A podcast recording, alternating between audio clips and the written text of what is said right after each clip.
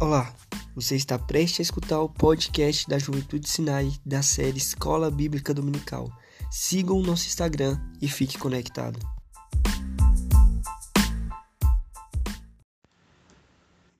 Olá pessoal, aqui quem fala é Fabrício e hoje eu serei o seu professor na Escola Bíblica Dominical. Bem, dando continuidade ao estudo do Sermão do Monte, ou Sermão da Montanha, eu peço para que você abra a sua Bíblia no Evangelho de Mateus, no capítulo 7, e eu vou fazer a leitura do versículo 1 até o versículo 6. Evangelho de Mateus, capítulo 7, do versículo 1 até o versículo 6. Antes de iniciarmos a leitura do texto, eu peço para que você aguste um pouco o seu ouvido preste atenção na explicação, porque esse tema é um pouco espinhoso e algumas pessoas o interpretam de uma maneira equivocada. Mas vamos lá. Mateus, capítulo 7, versículo 1 diz assim: não julgueis para que não sejais julgados, porque com juízo com que julgardes sereis julgado, e com a medida que estiverdes medindo, vos hão de medir a vós. E por que reparas no argueiro que está no olho do teu irmão, e não vês a trave que está no teu olho? Ou como dirás a teu irmão: Deixa-me tirar o argueiro do teu olho, estando uma trave no teu? Hipócrita, tira primeiro a trave do teu olho, então cuidarás em tirar o argueiro do olho do teu irmão. Não dê aos cães coisas santas, nem deitei aos porcos as vossas pérolas, para que não as pisem e voltando-se vos despedacem. Bem, antes de iniciar a explicação texto a texto, versículo a versículo, melhor dizendo, é importante termos em mente do cuidado de não tirarmos conclusões baseadas em versículos isolados, porque há sempre um quadro maior, isto é, um contexto e esse contexto ele está implicado em analisarmos o conjunto de versículos e não unicamente um só. Partindo desse pressuposto, Jesus começa dizendo: Não julgueis para que não sejais julgados. A pergunta a ser feita é: Jesus proíbe todo tipo de julgamento? Se esse assunto tivesse sido encerrado nesse versículo, a resposta seria sim. Jesus proíbe, está dizendo aqui claramente que não é para ninguém fazer nenhum tipo de juiz, não ter nenhum tipo de postura de juiz em relação a nada ou alguém. Só que o texto ele continua e a palavra em outras partes, em outras passagens, ela diz que nós podemos exercer juízo sobre algo em algumas circunstâncias determinadas, não só podemos, mas nós devemos exercer esse tipo de conduta, de adotarmos essa posição de juízes. E para isso, e Jesus ele vai explicar mais à frente. Mas seguindo aqui no versículo 2, Jesus afirma: Porque com o juízo com que julgardes, sereis julgados, e com a medida com que estiveres medindo, vos hão de medir a vós. Ou seja, com o mesmo rigor que você adotar em relação à vida do, da outra pessoa, pode ter certeza que isso vai voltar contra a sua própria vida. O mesmo juízo que você adota contra o seu próximo vai ser colocado sobre você. E aí vem ele seguindo dizendo, no versículo 3: E por que reparas tu no argueiro que está no olho do teu irmão e não vês a trave que está no teu olho? Versículo 4: Ou como dirás a teu irmão: Deixa-me tirar o argueiro do teu olho, estando uma trave no teu? Jesus ele usa aqui uma comparação bastante exagerada de alguém que consegue perceber algo que é ínfimo, um argueiro ou um cisco no olho de alguém, do próximo, mas não é capaz de observar um poste, uma trave que está no seu próprio olho.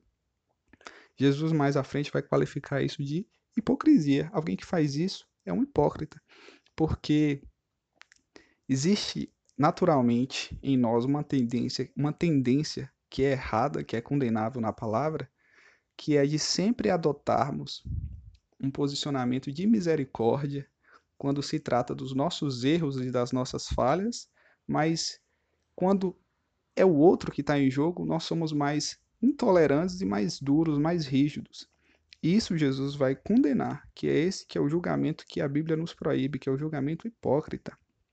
Alguém que condena o outro, sendo que essa pessoa comete o mesmo erro que o outro, mas numa escala muito maior. Esse é o julgamento hipócrita. O julgamento hipócrita é: eu julgo alguém mas ao mesmo tempo que eu estou julgando alguém, eu estou me autocondenando, porque eu cometo aquilo que eu estou percebendo na vida da outra pessoa numa escala muito maior e muito pior, eu não consigo perceber isso. Isso Jesus vai condenar ferrenhamente. E ele chama isso de hipócrita. E aí vem o versículo 5 para dar uma nova, digamos assim, uma nova ideia do que significa o julgar. Ele explica: Hipócrita, tira primeiro a trave do teu olho, então cuidará em tirar o argueiro do olho do teu irmão.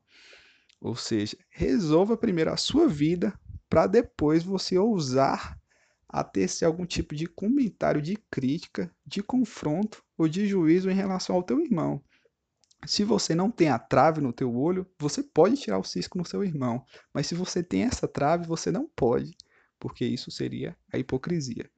Tanto é que a palavra, em outras passagens, se tratando de julgamento, né, de sermos juízes, elas nos, elas no, no exorta, nos exorta a, a importância de exercermos, de fazermos os devidos julgamentos em relação a alguns determinados temas, como em 1 Tessalonicenses diz a palavra que nós devemos julgar as doutrinas.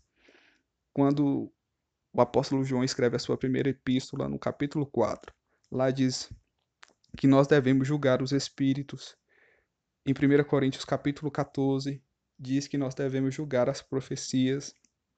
Nesse mesmo capítulo que eu estou lendo aqui de Mateus, no versículo 15, diz que nós devemos julgar os, falsos, os falsos mestres.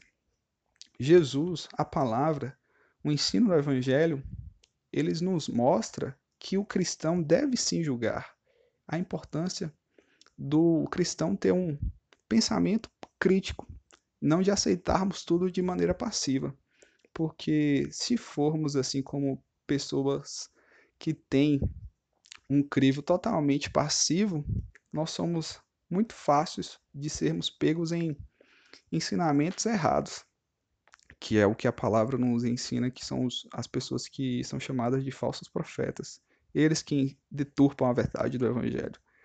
E aí Jesus, Deus diz o seguinte: vocês devem julgar, porque vocês são aqueles que hão de julgar o mundo. É isso que o apóstolo Paulo diz em 1 Coríntios, no capítulo 6, no versículo 2: Não sabeis vós que os santos são de julgar o mundo? Ora, se o mundo deve ser julgado por vós, sois porventura indigno de julgar as coisas mínimas? Não sabeis que vós que vós hão de julgar os anjos, quanto mais as coisas pertencentes a essa vida? Então, aqui a gente percebe que em outras passagens a Bíblia é muito clara em dizer que nós devemos e nós podemos fazer esse exercício de julgamento. E julgamento muitas vezes envolve discriminar. Discriminar que não significa necessariamente um termo pejorativo é, adotado contra alguém, mas discriminar é separar. Quando a gente consegue observar aquilo que é justo do que é injusto, nós estamos julgando, nós estamos separando aquilo que é santo daquilo que é pecado separar um verdadeiro pastor, um verdadeiro mestre daquilo que é um falso, aquilo que é realmente a verdade do evangelho daquilo que é mentira. Isso é julgar, isso é fazer julgamento, é separar. E a Bíblia é muito clara em relação a isso. Também quando se trata em relação às pessoas, como Jesus disse aqui, quando a gente tira o porte do nosso rosto, do nosso olho, nós podemos confrontar outra pessoa. E aqui é uma ressalva que eu vou pegar como exemplo o apóstolo Paulo, que ele julga, ele repreende Pedro na carta de Gálatas, quando Pedro ele adotava um comportamento dúbio. Ele se recusava a ter comunhão com os gentios quando ele estava na presença dos judeus. E Paulo, vendo aquilo, ele o repreende publicamente. Por que, que ele fez publicamente e não chamou Pedro de maneira reservada?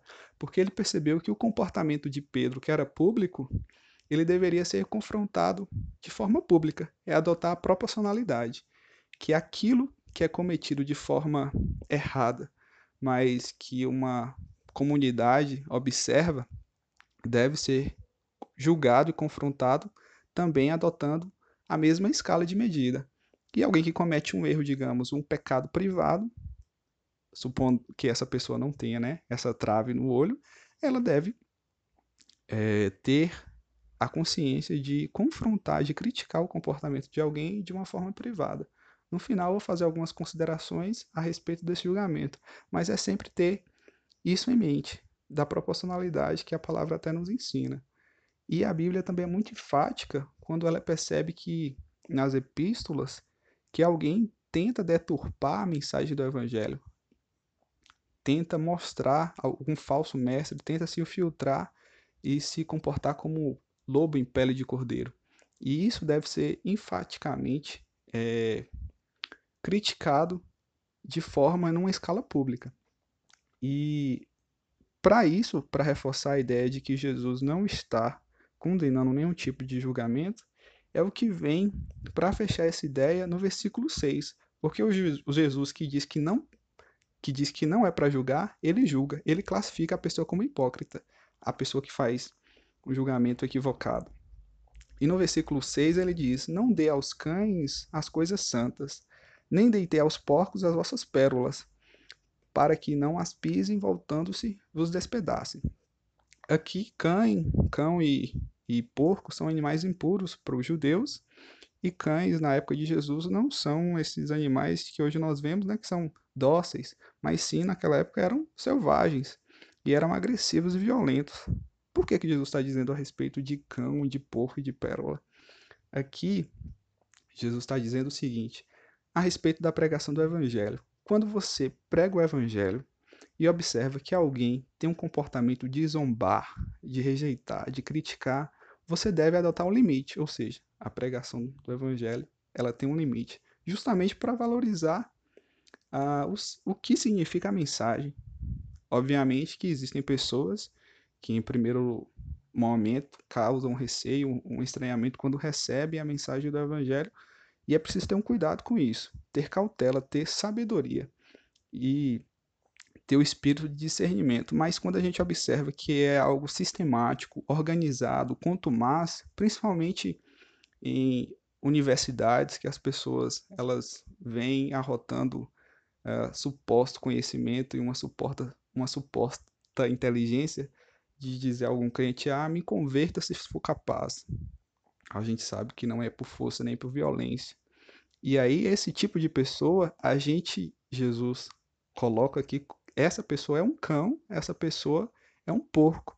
Porque um porco não tem a capacidade de valorizar ah, o que significa uma pérola, e nem ao cão não tem a capacidade de valorizar aquilo que é santo. Assim como uma pessoa que rejeita a mensagem do Evangelho, ela não tem digamos assim, a forma não tem a visão correta de valorizar aquilo que está sendo entregue a ela. Então, a pregação ela deve ser cessada. Então, a pregação do evangelho ela tem um certo limite. E para finalizar, existem algumas questões a serem ditas, porque quando fala-se de julgamento, algumas pessoas podem entender: ah, então pronto, agora eu posso julgar, sair e distribuir sentenças de forma livre. Não é assim que funciona. Não é assim que pode ser, não é assim que deve ser feito, porque existem é, considerações a ser feitas. A primeira delas é, primeiro, é sermos cautelosos, é ter cautela. Em 1 Coríntios capítulo 4, versículo 5 diz: Não julgueis antes do tempo, porque algumas vezes nós podemos ser precipitados, interpretar algo de forma equivocada, termos uma impressão falsa, e às vezes é, tem gente que tem o costume de perguntar menos e deduzir mais, e isso vai gerar impressões equivocadas, erradas, e isso pode levá-las a um falso julgamento, a um julgamento errado. E uma segunda consideração a ser feita é de não sermos hipócritas, né? De condenar alguém, sendo que na nossa vida aquilo é feito numa escala muito maior. E Jesus ele diz que isso, essa pessoa que tem uma vida dessa forma incoerente com aquilo que ela está acusando o outro, o hipócrita não deve ser alguém que exerça juízo. Outra consideração a ser feita é de não sermos intolerantes. O interessante é que no mesmo Sermão do Monte, no versículo 5, no capítulo 5, melhor dizendo, no versículo 6 diz: Bem-aventurados os que têm fome e sede de justiça, porque eles serão fartos. E o versículo 7 diz: Bem-aventurados os misericordiosos, porque que misericórdia vem logo em seguida quando se trata de justiça, porque justiça, quando ela não é entremeada por misericórdia, ela se torna dura, ela se torna implacável. Então, uma recomendação é que nós sejamos misericordiosos com os outros.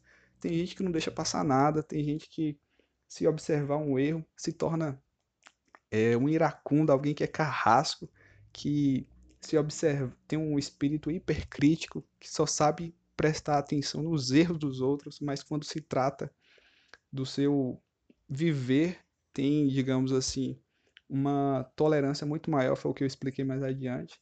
E outra recomendação é de sermos perdoadores. Existe a parábola do credor compassivo, que em síntese diz que é condenável alguém que foi perdoado por uma dívida que é impagável, que é a nossa dívida com Deus, sendo que essa pessoa não tem a capacidade, ou melhor dizendo, não tem a vontade de perdoar alguém que deve a ele, se tratando de coisa tão pequena, tão ínfima. Alguém que faz esse tipo de comportamento, que tem esse tipo de conduta, a Bíblia o condena, diz que não deve ser assim, porque a pessoa foi, digamos assim, alvo de tão de uma grande misericórdia e não foi capaz de exercer também aquilo que recebeu de Deus, que foi uma misericórdia grandiosa. E um outro ponto a ser levado em conta muito importante é de sermos de termos a empatia, porque a importância de colocarmos, de no, nos colocarmos no lugar de outra pessoa em uma situação que venha se apresentar em que nós devemos ou deveríamos exercer algum tipo de julgamento.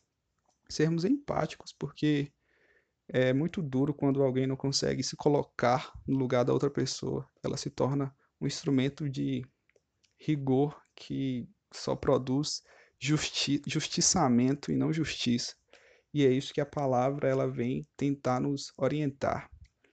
E é isso. Esse é o tema que eu vim tratar a respeito do julgamento. Espero que tenha sido claro e que Deus abençoe a vida de cada um de vocês e até uma próxima.